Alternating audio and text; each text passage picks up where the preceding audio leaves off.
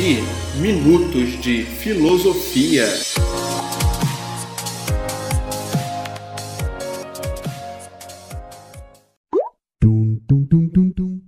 E aí galera, eu sou o Kleber Farias e quero te convidar para bater um papo sobre os principais temas da filosofia. Vem comigo! E aí pessoal, no episódio de hoje iremos falar sobre a diferença entre o conhecimento a priori e o conhecimento a posteriori. O conhecimento a priori é o conhecimento que é justificado independente de ou antes de qualquer experiência. Se afirmo que todos os solteiros são não casados, de fato, eu não preciso observar uma por uma das pessoas solteiras e verificar se não estão casadas. Ou seja, não preciso recorrer à observação para saber se a afirmação é verdadeira ou falsa. Me basta apenas realizar uma análise dos conceitos.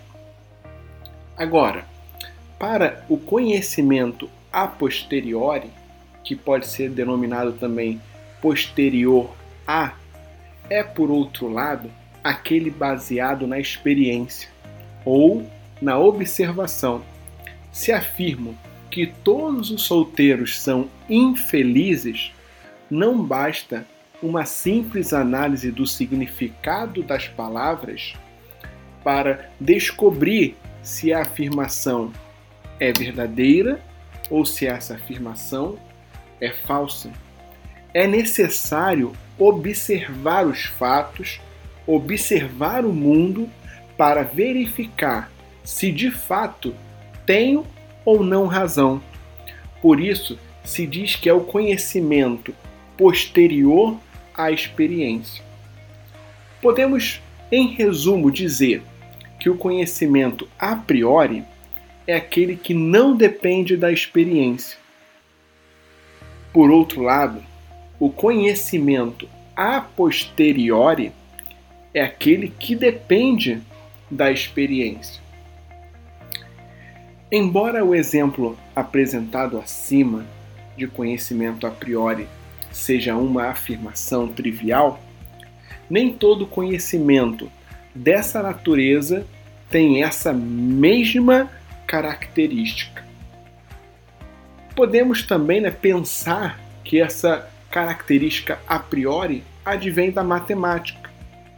A afirmação 2 mais 2 é igual a 4 é verdadeira a priori. Por quê?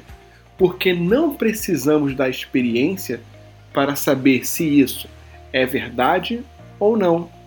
Tudo que envolve matemática, seus teoremas, a geometria, a lógica, é um conhecimento tido como a priori e, no entanto, tem grande valor. Por outro lado, as ciências como a física, a biologia, a psicologia são conhecimentos a posteriori. Isso quer dizer que eles dependem da experiência para saber se suas teorias são verdadeiras ou não. Se um matemático pode fazer seu trabalho sentado em sua sala, com um caderno em suas mãos, o mesmo não pode o cientista. Por quê? Para verificar suas teorias, para verificar suas teorias depende da experiência e, portanto, tem que observar o mundo, fazer sua pesquisa, o seu experimento para saber se tem ou não razão. E nisso podemos diferenciar o conhecimento a priori do conhecimento a posteriori. E vocês? Vocês veem que vocês conseguem conceber exemplos a priori e também exemplos a posteriori? E é isso, pessoal. Muito obrigado pela sua companhia e te espero no próximo podcast. Devi, Minutos de Filosofia.